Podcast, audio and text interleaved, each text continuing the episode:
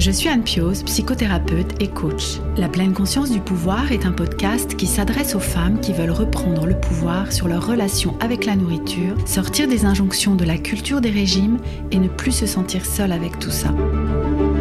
Dans ce podcast, je partage des outils, des réflexions. Je vous parle aussi de pleine conscience et d'introduire dans votre quotidien plus d'observation de votre propre fonctionnement. Je vous propose également des témoignages de femmes qui vivent ou ont vécu un trouble du comportement alimentaire ou une relation compliquée avec leur alimentation. Leurs témoignages vous permettront, je l'espère, de réaliser que nous sommes nombreuses à nous retrouver prises au piège de cette relation toxique. Je vous laisse avec l'épisode du jour. Moi, c'est Julie. Je suis entrepreneur depuis 6 ans, bientôt. Depuis que j'ai accouché, en fait, il y a comme quelque chose qui s'est débloqué sur l'écoute de mon corps. Et là, j'arrivais à un stade où je me disais, bon, bah, je vais vraiment m'écouter, je vais vraiment faire en sorte de savoir qu'est-ce qui me gêne dans ma vie et, pas de mettre ça sous le poids de je pèse trop lourd, ou je suis trop grosse, ou c'est à cause des kilos en trop, tu vois. Mon corps, il était en, en détresse, quoi, mais en fait, pour moi, c'était normal. J'ai, comme beaucoup de femmes, trop cette capacité à prendre sur soi. Je me disais, oui, euh, la caméra va peut-être montrer mon double menton si j'en ai un. Ah Et du coup, j'étais là, mon Dieu, comment je vais faire? J'ai envie de pas me mettre des barrières, en fait. Tout ce que je dis, c'est on s'en fout et on le fait quand même et ça va bien se passer. Si vous sentez que vous n'êtes pas soutenu, écouté ou que ça ne vous va pas, allez voir quelqu'un d'autre jusqu'à ce que vous trouviez l'oreille attentive qui vous fasse creuser les choses pour aller mieux. Bienvenue dans l'épisode 42 du podcast La pleine conscience du pouvoir. Dans ce nouvel épisode, j'ai la joie de recevoir Julie, entrepreneur qui accompagne les femmes à développer un business au service de leur vie. Après la naissance de sa fille Charlie il y a bientôt trois ans, Julie a commencé à se reconnecter à ses sensations corporelles, en particulier aux sensations douloureuses, et a décidé de s'occuper de chacun des problèmes de santé physique ou mentale qu'elle rencontrait pour certains depuis longtemps. Et en particulier ses problèmes de sommeil qui avaient trop souvent été mis sur le dos de son surpoids. Grâce à la vigilance de sa kiné, Julie est allée faire un bilan à l'hôpital et nous raconte son parcours de diagnostic et de soins. Elle partage également avec nous la façon dont elle aborde et travaille l'image d'elle-même et de son corps, en particulier dans le cadre de son travail sur les réseaux sociaux. Je vous laisse découvrir notre échange. Bonjour Julie. Bonjour Anne. Je suis ravie de t'accueillir sur euh, le podcast euh, La pleine conscience du pouvoir. Je me rends compte en fait que je suis un petit peu émue, intimidée. ah, je vous expliquerai après comment comment on s'est connu avec Julie, mais mais voilà, pour moi c'est presque un honneur de te recevoir sur le podcast oh, aujourd'hui. Je sens un petit peu de, de, pression, un petit peu de comme ça, donc je suis un petit peu voilà, un peu bafouillante, mais c'est pas grave, on va y arriver. Je vais me détendre et puis euh, je sais que tout va bien se passer. Donc peut-être je veux bien que tu commences par te présenter, Julie, puis peut-être que je, dirai juste un mot de la façon dont, nous nous sommes rencontrés, si ça te va. Ouais, avec plaisir. Et euh, merci pour tes mots. Du coup, pas de stress. Hein. ça va bien se passer, c'est gentil. Et euh, moi aussi, ça me fait toujours plaisir de discuter, de parler de, bah, de parler de soi. J'aime bien. En tout cas, j'aime bien ça. Et donc moi, c'est Julie. Je suis entrepreneur depuis six ans bientôt. Et euh, j'accompagne les femmes particulièrement à créer le business qu'elles veulent, un business en ligne à leur service, au service de leur vie, c'est souvent ce que je dis. Et je travaille avec mon mari, j'ai une petite fille, et hum, ma vie est très riche de plein de choses, hmm. mais en tout cas, je pense que un des prismes par lequel tu m'as rencontré, probablement le podcast et après tout ce qu'on bah, on travaille ensemble du coup, euh, et il y a tellement de choses à dire sur le sujet qu'on va aborder, ça va être dur pour moi de, de faire le tri. Oui, oui, oui. Donc euh, bah, nous, nous nous sommes rencontrés parce que j'ai la chance de travailler avec toi depuis, je crois, le mois de juin 2021, enfin depuis quelques mois déjà. Vous m'accompagnez avec Rémi euh, dans le développement de, mon entreprise, mais ça fait un peu moche de dire ça comme ça, mais en tout cas dans l'expansion que, que je souhaite donner euh, à, tout ce travail que, que, je fais ici sur le podcast, mais aussi euh, ici avec, euh, avec mes clientes. Et voilà pourquoi je t'ai contacté pour faire cette interview. Au mois de juin et au mois de juillet, il y a eu des partages que tu as fait sur ton compte Instagram en story et en reel, où tu as parlé pour l'un de grossophobie médicale, dont tu avais été victime, et pour l'autre d'un message vraiment inspirant autour de l'image du corps. Et je me suis dit, voilà, deux sujets euh, très très importants sur le podcast La pleine conscience du pouvoir, sur lesquels j'avais vraiment envie que nous partagions, et sous la forme d'un témoignage, ben, quoi de mieux en fait, pour partager autour de ces sujets-là. Donc euh, peut-être si ça te va, j'aimerais bien qu'on commence sur ce parcours que tu as eu là au printemps, qui t'a amené à rencontrer cette grossophobie, cette stigmatisation autour de ton poids. En fait, je pense que c'est une énième, euh, j'allais dire, étape. Mais je vois pas hmm. ça comme une étape ou comme quelque chose qui va jamais se terminer parce que je pense que notre corps change et qu'il y a toujours des, évolutions. C'est pas la première fois en fait. Pour moi, c'était pas la première fois. Hmm. L'année dernière, en fait, début 2021, j'avais été opérée il y a quelques mois en fait d'une hernie discale. J'ai accouché il y a deux ans et demi. Depuis que j'ai accouché, en fait, il y a eu beaucoup de choses qui sont passées par rapport à mon corps il y a beaucoup, j'ai réalisé beaucoup de choses par rapport aussi à ma santé mentale. Il y a eu beaucoup de prise de conscience. Et en fait, il y a comme quelque chose qui s'est débloqué sur l'écoute de mon corps. Chose que je ne faisais pas forcément auparavant. Et souvent, une des anecdotes à laquelle je pense à chaque fois quand je pense à cette non-écoute de mon corps, c'est mhm. quand j'avais mal, notamment dans la zone au niveau du ventre, entre la poitrine mhm. et euh, mes hanches, tu vois. Il y mhm. avait ce truc de, je disais j'ai mal au ventre, mais j'ai mal par là. Je disais ça à Rémi. Donc Rémi, c'est mon mari. Et je lui disais, j'ai mal par là.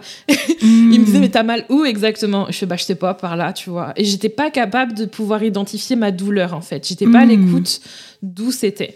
J'avais mal, mais je savais pas où. Je savais pas la quantité, enfin, la, la doser.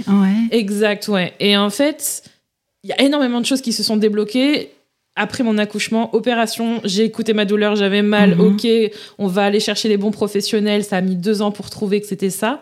Opération d'une hernie discale, rééducation, ok. Mais maintenant, je commençais en fait à, noter toutes les douleurs et à me dire, ok, celle-là c'est bon, celle-là c'est bon, celle-là c'est mhm. traité, celle-là on sait. Et là, j'arrivais à un stade où je me disais, bon, bah, je vais vraiment m'écouter, je vais vraiment faire en sorte de savoir qu'est-ce qui me gêne dans ma vie et, et pas de mettre ça sous le poids de, bah, c'est le cas de le dire, je pèse trop lourd, ou je suis trop grosse, ou c'est à cause des kilos en trop, tu vois, des mmh. kilos en trop, entre mmh, guillemets. Mmh, et donc, la respiration, le fait de ronfler la nuit, le fait de beaucoup, beaucoup, euh, comment dire, avoir du mal à reprendre ma respiration. Enfin, il y avait l'irritabilité, il y avait beaucoup de symptômes, en fait, qui commençaient à se combiner. Et j'en parle à ma kiné, et je lui dis, bah, j'ai tout ça, tout ça, tout ça. Elle me dit, tu devrais t'enregistrer avec ton téléphone pour savoir euh, qu'est-ce qu'il en est, en fait, au niveau des ronflements. Et en fait, je me suis aperçue que je ronflais 7 heures par nuit, tu vois. Ah Et c'était énorme, c'était énorme. Et là, pendant plusieurs nuits, je me suis dit, bon, euh, j'ai tout ça. C'est les mêmes résultats nuit après nuit. C'est pas normal, en fait, j'ai un sommeil très bizarre. Hmm. Donc, qu'est-ce qu'on fait? Ah bah, ma, ma kiné, une kiné, Enfin, je veux dire, c'est bizarre quand même que ma kiné me dise d'aller consulter. Enfin, c'est génial et en même temps, hmm. c'est là où tu vois les problèmes euh, en termes de parcours, de suivi, de soins et de hmm. soutien. Elle m'a dit bah non mais là euh, c'est pas une question de kilos ou quoi là il y a un truc qui va pas tu vas aller à l'hôpital et on va faire un diagnostic d'apnée du sommeil. Ce que tu veux dire c'est que euh, tu en avais déjà parlé à d'autres professionnels de santé en fait de ces ronflements, des difficultés à respirer etc. Et mm. personne n'avait mis le doigt dessus, en fait. C'est ça? Ouais, c'est ça, exactement. T'as un petit morceau de Charlie en même temps dans ton podcast. oui, c'est chouette. Ça met de l'animation, ouais. Ouais, c'est clair, ça met de l'animation dans nos coachings et dans tout, dans notre vie. Mais oui, en effet, pour répondre à ta question, ça, en fait, ces symptômes-là, je les ai eus depuis très longtemps. L'irritabilité, le fait, le fait de mm. ronfler, depuis l'âge de, de 13 ans, même avant de... Ah oui Ouais, vers, vers l'âge de... En fait, j'ai toujours dormi la bouche ouverte, j'ai toujours ronflé. On a toujours dit, oh, mais c'est vrai que tu fais beaucoup de bruit, un peu comme ton père, un peu comme ta hmm. tante. Et en fait, il y a toujours ce truc de... Ah oui, mais bon, ces personnes, elles sont aussi en surpoids, donc ça doit être à cause du poids. Donc il y a hmm. toujours ce truc de... On dégage le problème en mode, ça doit être ça. Tu vois ça, ouais, ouais, parce que hmm. c'est toujours par le même prisme, en fait, que c'est vu qui est le poids. du coup. Exact. Et, comme s'il pouvait rien y avoir d'autre derrière. Hmm. Mm, Et, ouais, et du coup, c'est c'est ta kiné qui, euh, enfin, quelqu'un qui se rend compte qu'il y a peut-être autre chose derrière, quoi. Peut-être parce qu'elle était plus particulièrement sensibilisée aux problèmes de sommeil ou de respiration, cela dit. hein, les kinés sont formés Ouais. à tout ce qui est En fait, respiration. elle était. euh, enfin, je l'adore, cette personne. euh, elle a sauvé ma vie littéralement. Et je pense que c'est inhérent aux femmes.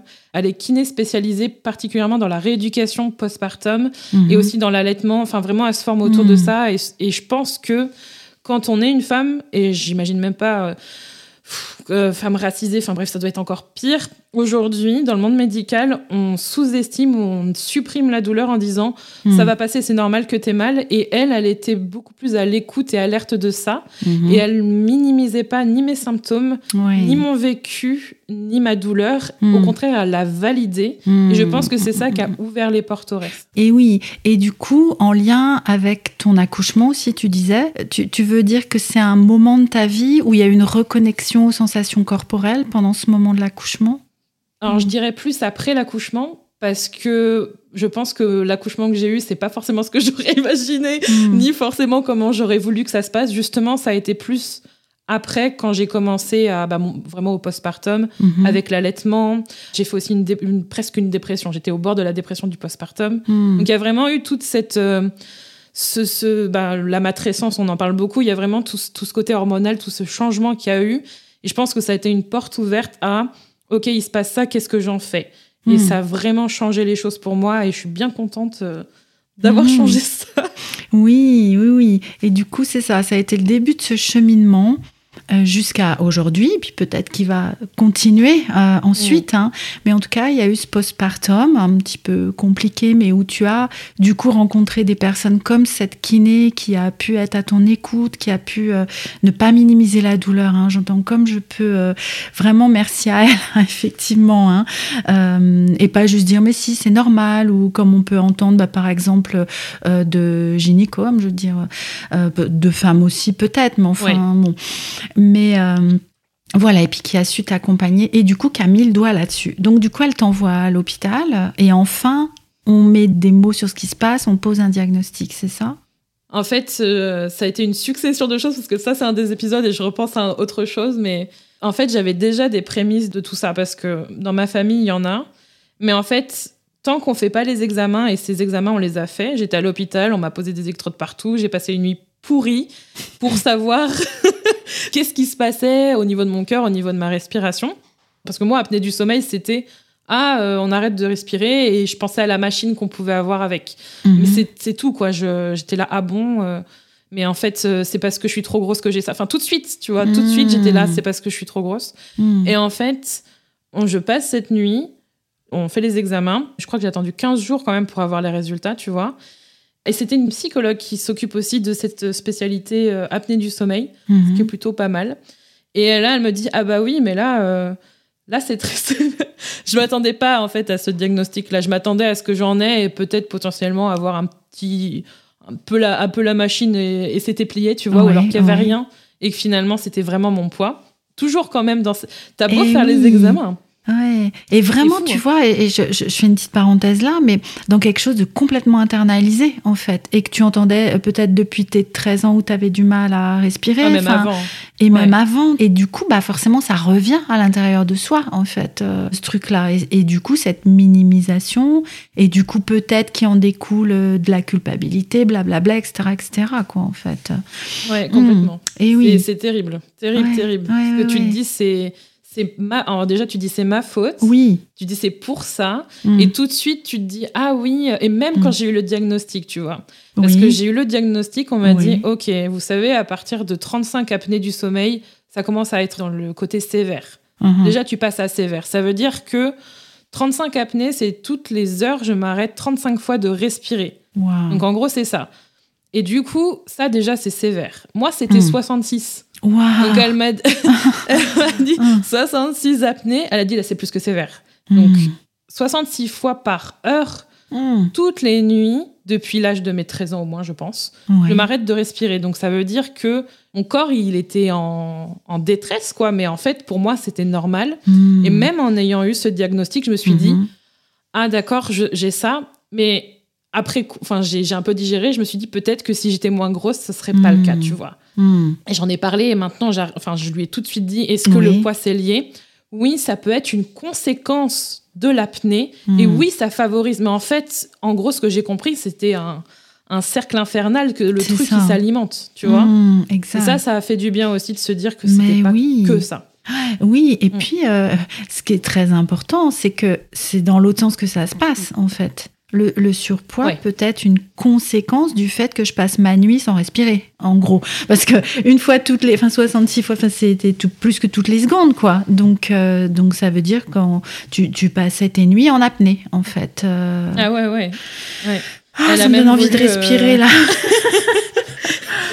Non, mais en fait, pour moi, c'était. Et c'est ça aussi qui est encore plus difficile, et c'est pour ça que c'est important de trouver les bonnes personnes. C'est que c'est tellement notre norme, enfin, c'est tellement notre quotidien. Enfin, moi, ces nuits-là, euh, ah, tu ronfles et tout. euh, ah oui, mais bon. euh. Et là, en fait, c'était le trop. J'étais trop fatiguée. Je commençais à avoir Mm. trop de symptômes graves. Mm, mm. Euh, faut savoir que les apnées du sommeil, s'il y en a, ils ont des accidents. Souvent, c'est les hommes qui sont diagnostiqués, les Mm. femmes beaucoup moins, justement pour, pour toutes les raisons qu'on évoque. Mais c'est aussi pour ça qu'il y a des accidents de la route, tu vois, parce que les gens, ils s'endorment au volant et on, le- on parle de l'alcool, etc. Mais il y a aussi toute cette histoire de vigilance. Tu, ne- je ne pouvais plus être concentrée. Mais non. C'est pas possible. Mais non. Donc, euh, ouais, non, c'est hyper Mm, important de, mm, mm. de penser aussi que ça peut nourrir tout le reste. C'est ça. sûre. Mais c'est ça. Oui, et puis j'imagine que les organes et le cœur, euh, sans doute, euh, le principalement peine en fait euh, avec le cœur et les hormones ne sont pas synthétisées Ah. correct- correctement. Ça, ça m'a beaucoup intéressé de comprendre. Ok, donc en fait, quand on dort. Alors attends, tu deviens parent et en plus, tu as des apnées, tu le, la double. Ah oui, ah bah oui, parce que le sommeil, il est déjà bien perturbé avec un, un enfant petit. Euh, Ouais, C'est ça qui a accentué mon diagnostic parce qu'en fait, Mm. j'ai, comme beaucoup de femmes, trop cette capacité à prendre sur soi. Et du Mhm. coup, le sommeil, au bout d'un moment, là, il était vraiment. Parce que ça a mis plus d'un an et demi, quand même, deux ans, à ce que je m'épuise. Et du coup, on ne synthétise pas les bonnes hormones. Du coup, on produit plus de gras pour compenser. Enfin, il y a vraiment tout un truc de synthétiser Mm. toutes les bonnes hormones à l'intérieur Mm, de mm, notre corps qu'on ne voit pas. Et tout ce qu'on voit, c'est je prends du poids, donc il faut que je fasse du sport. Et la dernière fois que j'avais fait du sport, juste avant d'être diagnostiquée, c'était en avril. Parce que dans ma tête, j'avais envie, vu que ma santé mentale allait mieux. Mais mon corps ne suivait pas.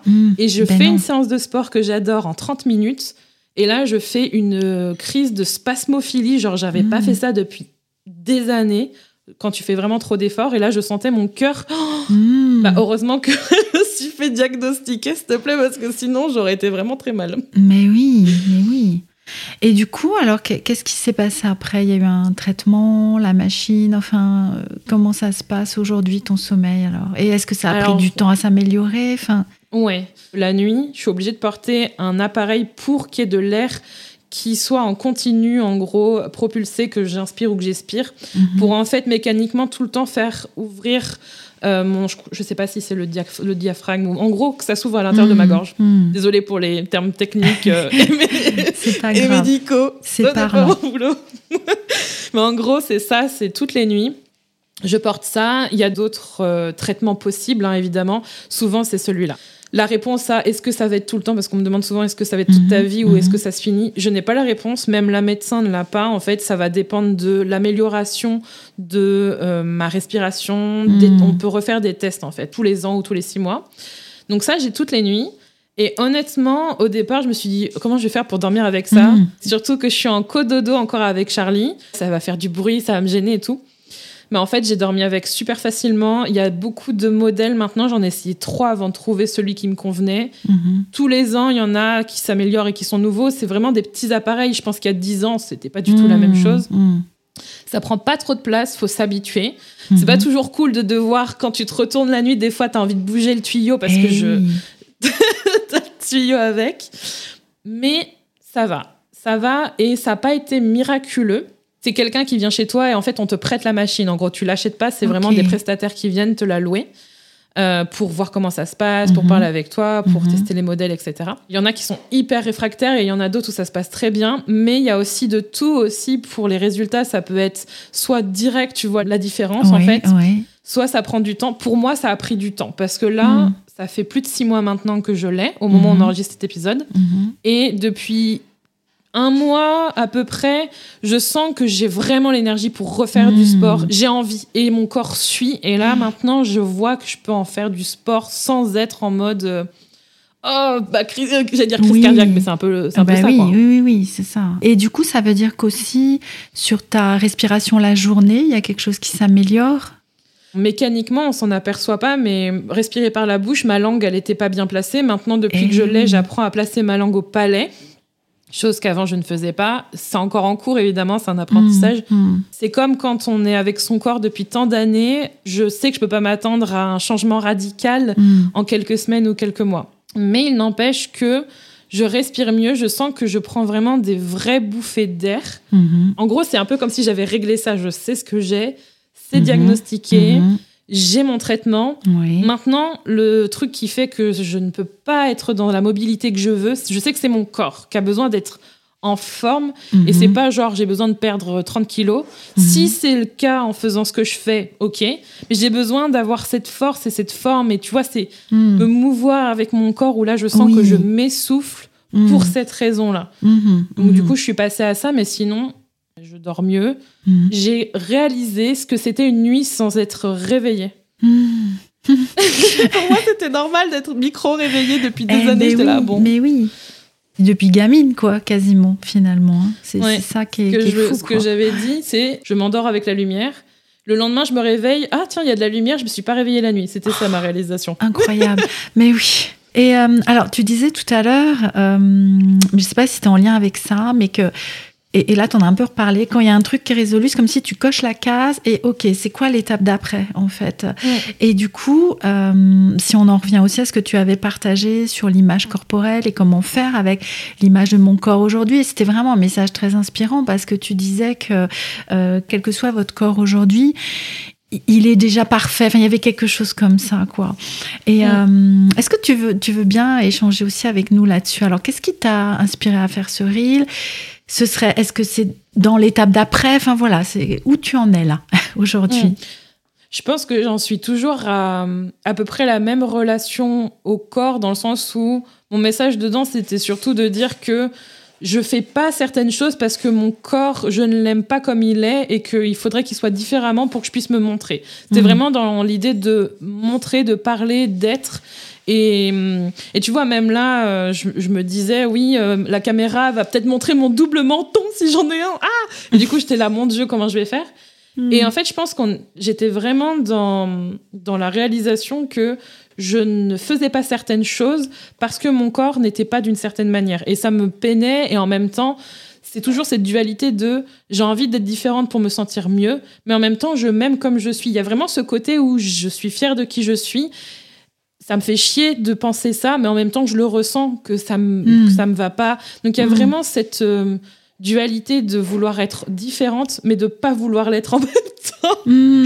Tu vois, c'est bizarre. Hein Comme des injonctions paradoxales un peu. hein. Il y, a, il y a les deux qui sont là en même temps. Je, je Ouais. m'aime comme je suis, mais en même temps j'aimerais être autrement. Et aujourd'hui, ça a un peu changé. La dernière chose qui s'est passée par rapport à ce discours-là, c'est toujours dans l'image de se montrer, toujours être dans le regard de l'autre. Parce que là, c'était par rapport à un Reels, mais là, dernièrement, c'était par rapport à un shooting photo.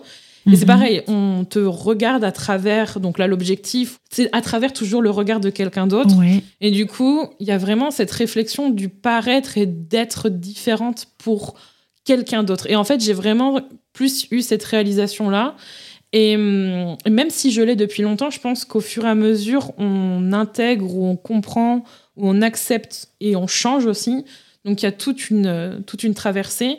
Et là, c'est vraiment en lien avec ce qu'on s'est dit, tu vois. Il y a vraiment ce côté où c'est pas l'image à proprement parler, c'est plus le ressenti que j'ai qui m'embête par rapport à ce qu'on peut voir ou ce que je montre. Juste, je me Mm. sens dans ma tête, je me sens pas en phase avec le corps que j'ai dans le sens où même si j'avais le même corps et qu'il était en forme et que je me sentais puissante dans mon corps, ça m'irait. Mais là, c'est Mm. pas le cas, tu vois. Mm. Et c'est plutôt cette réalisation là que j'ai eue et qui fait que si aujourd'hui j'arrive à faire le sport que j'aime, c'est Mhm. parce que j'ai c'est pas forcément que j'ai envie de rentrer dans un 42, tu vois. Même un là je rentre dans du 50, je pense, 48 50. C'est plus que j'ai envie de me sentir forte et pas être là oh mes seins. J'aimerais le mettre différemment, tu vois. C'est plus ça. Oui, de, de, rendre ce corps puissant, c'est ça que j'entends euh, dans cette puissance-là. Euh, et d'ailleurs, ça, ça, me rappelle ce qu'ont ce qu'on partageait certaines femmes qui ont témoigné déjà ici par rapport justement à la naissance de leurs enfants, où elles avaient senti dans ce moment-là quelque chose d'une puissance du coup, et qui n'a rien à voir avec la forme du corps finalement, mais avec la possibilité qu'il a d'accomplir quelque chose de... Alors là, ça peut être quelque chose d'extraordinaire, comme de donner la vie, mais même dans le quotidien en fait, de pouvoir mm. avoir un corps au service de ce qu'on a envie d'accomplir finalement, quelle que soit la forme qu'il a. C'est ça en fait, c'est ce message-là. Ouais, complètement. Et... Euh, après avoir eu ce diagnostic d'apnée du sommeil, j'ai eu un autre truc. Je suis repassée aux urgences là en, automne dernier. Je sais plus ce que je me rappelle plus ce que j'ai eu, euh, mais en gros, j'ai eu vraiment une douleur très forte. J'ai été aux urgences, on m'a diagnostiqué autre chose, et en fait, je suis retournée voir ma kiné. Et cette kiné, que j'adore, qui m'a dit Ah non, mais toi, vu tout ce que tu as traversé, le, si tu as un prochain accouchement, euh, sans péridurale, euh, tranquille, quoi. Genre, je suis mmh. capable de gérer la douleur. Et quand elle m'a dit ça, j'ai réalisé à quel point l'idée c'est pas de souffrir pour comprendre comment, à quel point on est fort par rapport à la douleur, c'est pas l'idée. C'est pas un concours, c'est plus que on est vraiment forte en fait. Et je pense que c'est vraiment ça que je recherche, être en forme, vouloir hmm. faire ce que j'ai envie de faire et en fait avoir le corps qui me permet de le faire. Hmm. Et ça pour longtemps, c'est vraiment à l'opposé de je veux ressembler à euh, la soi-disant euh, vision de la beauté en 2022, tu vois. Mmh, c'est vraiment mmh, mmh. différent, je trouve. Et oui, vraiment, c'est ça, c'est le corps dans, dans, sa fonction, en fait. Euh, Hein.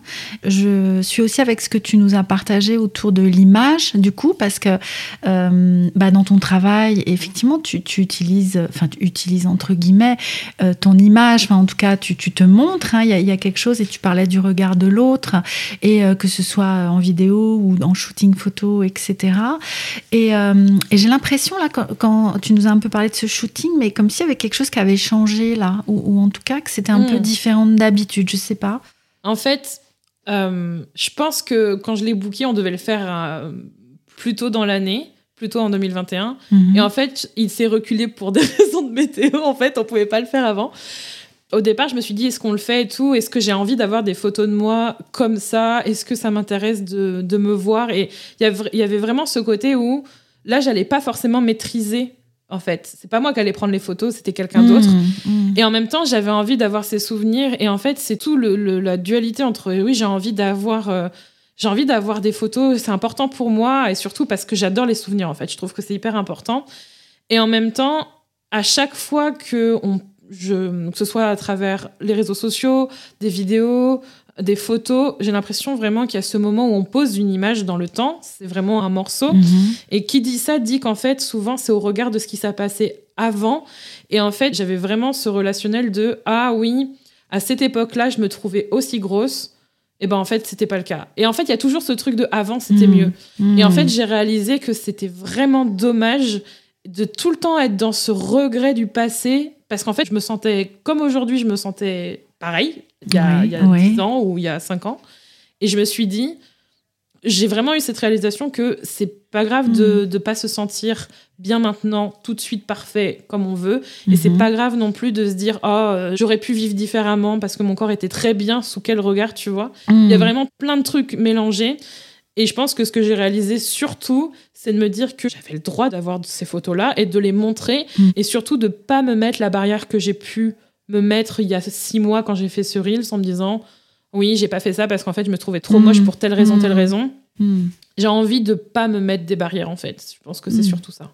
Oui, et de pouvoir profiter du moment tel qu'il est sans être déjà soit dans qu'est-ce que j'en penserai plus tard, soit euh, qu'est-ce que j'en pensais avant. Enfin, parce que euh, en fait, ça va jamais. Il y, a, un truc, hein, c'est ça que tu nous dis aussi. Tu dis si je regarde les photos d'il y a 5 ans ou 10 ans, bah, je me souviens que je me sentais déjà pas bien dans mon corps. Alors que quand je regarde la photo, et c'est souvent ce que partagent euh, les femmes ici, de, tu sais, avant le premier régime, là où on se trouvait trop mm. grosse, et que, et que quand on regarde la photo euh, dix ans euh, plus tard, bah non, en fait, j'étais parfaite, quoi. Et c'est vraiment ce message de le parfait, il est maintenant. Mm. J'entendais ça aussi dans ce que tu as partagé de Sri là. Ouais, et, et, puis aussi, ça peut être, oui, avant c'était mieux ou c'était pire, maintenant je suis vachement mieux. Et là, par exemple, avec mon shooting, la, la, la réflexion qui m'a traversé l'esprit, c'est Oh, c'est dommage, je commence à faire du sport. Euh, j'aurais pu euh, avoir euh, moins de poids et être différente physiquement, j'aurais été plus belle sur les photos pour après.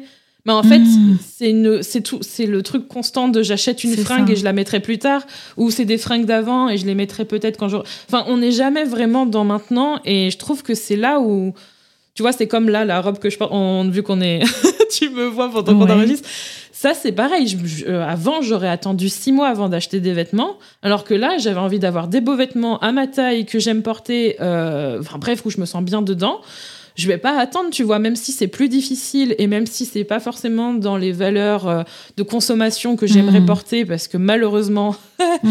il faut le dire, Ouais, les vêtements pour les hein. personnes, euh, Mm. ah ouais, c'est vraiment, c'est, on te fait culpabiliser d'acheter de la fast fashion, mais en même temps, on t'offre pas l'opportunité d'avoir ce que tu as envie, donc c'est, c'est terrible. Mais je Mm. les ai achetés quand même, tu vois, j'ai pas attendu de faire du sport et de rentrer dans euh, des robes que j'aimais bien avant ou des robes que j'aimerais bien porter. C'est maintenant. Euh, C'est ça. Maintenant. C'est ça. Et c'est ça. Pourquoi est-ce que je me sentirais pas bien, belle, confortable, euh, avec un corps puissant maintenant?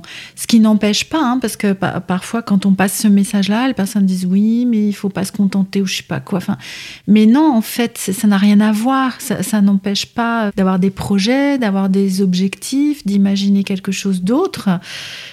Mais voilà, c'est maintenant que ça se passe, en fait. Euh, hein, c'est Mm. ça aussi. Ouais. Ouais, oui. totalement. Et oui, ouais.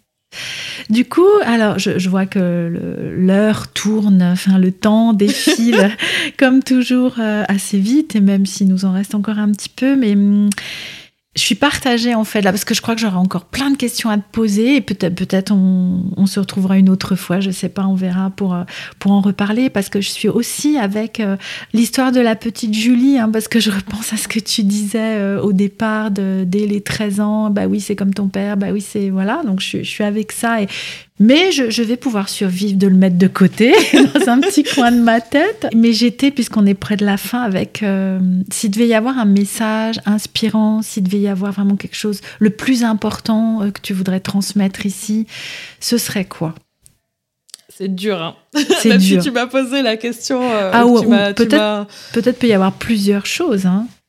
Ouais, je pense qu'en fait, ce qui est, ce qui est dur, c'est justement. Parce que moi-même, quand j'entends les messages et qu'on me passait des messages, et encore aujourd'hui, tu vois, on me dit, on me dit oui, vous êtes belle comme vous êtes, ou euh, faites ce que vous voulez. Même ce qu'on a dit, tu vois, je pense que ça peut toujours résonner en, dans la, en quelqu'un ou par rapport à la personne qui va écouter.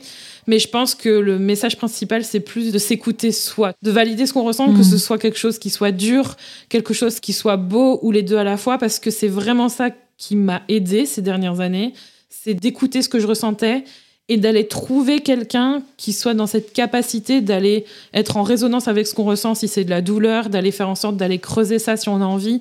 Parce que c'est vraiment ce qui s'est passé, que ce soit pour la santé mentale, pour moi, j'ai été voir une thérapeute, j'ai été accompagnée aussi avec d'autres personnes. La santé physique, pareil. Mhm.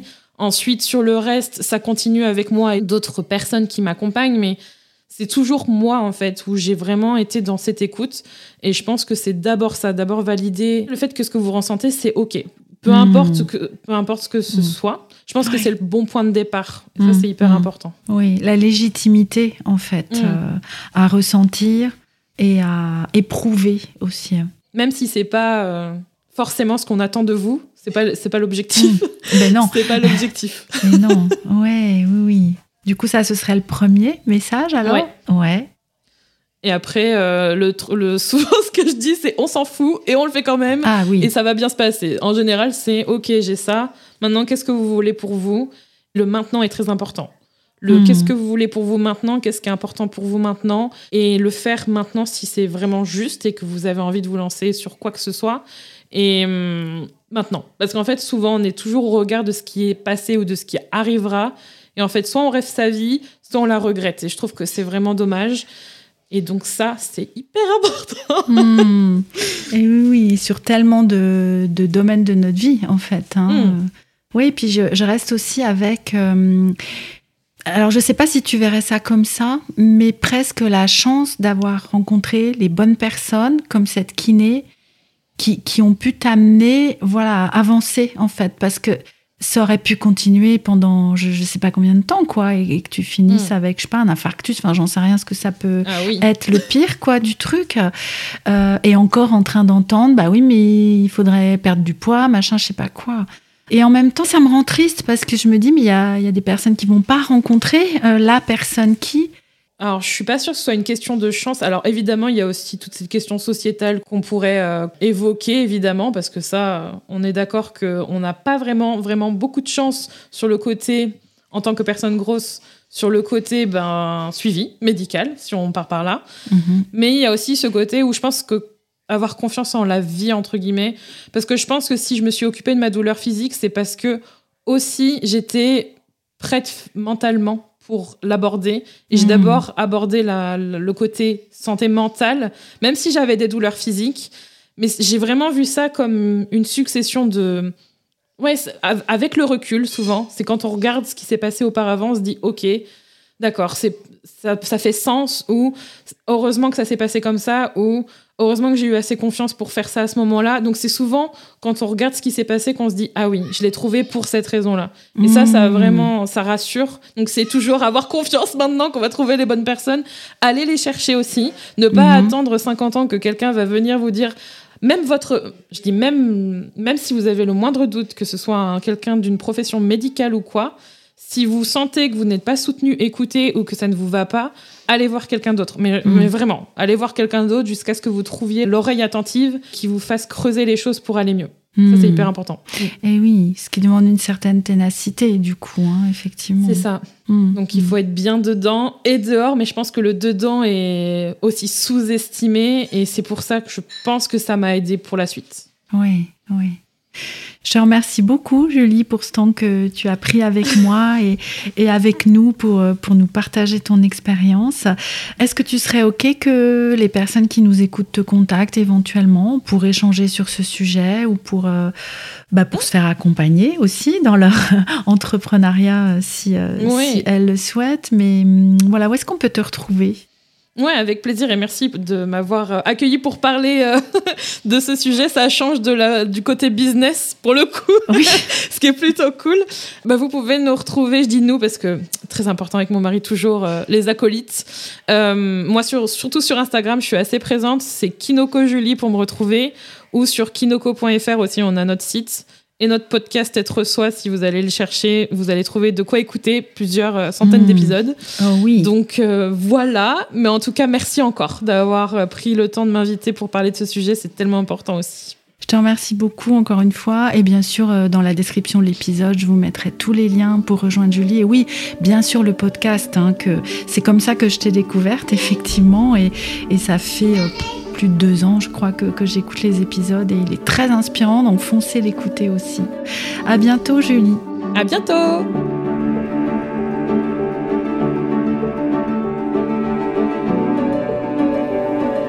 voici à la fin de cet épisode 42. J'espère que le témoignage de Julie vous aura inspiré. Vous pouvez la retrouver sur son compte Instagram Kinoko Julie. Vous y trouverez en particulier pour les entrepreneurs qui sont ici beaucoup de contenu très inspirant. Quant à moi, je vous retrouve très bientôt pour un prochain épisode de la pleine conscience du pouvoir et j'attends vos retours sur le podcast et sur cet épisode avec beaucoup d'impatience, que ce soit en commentaire sur le blog, sur Apple Podcasts, Spotify ou via Instagram. À très vite.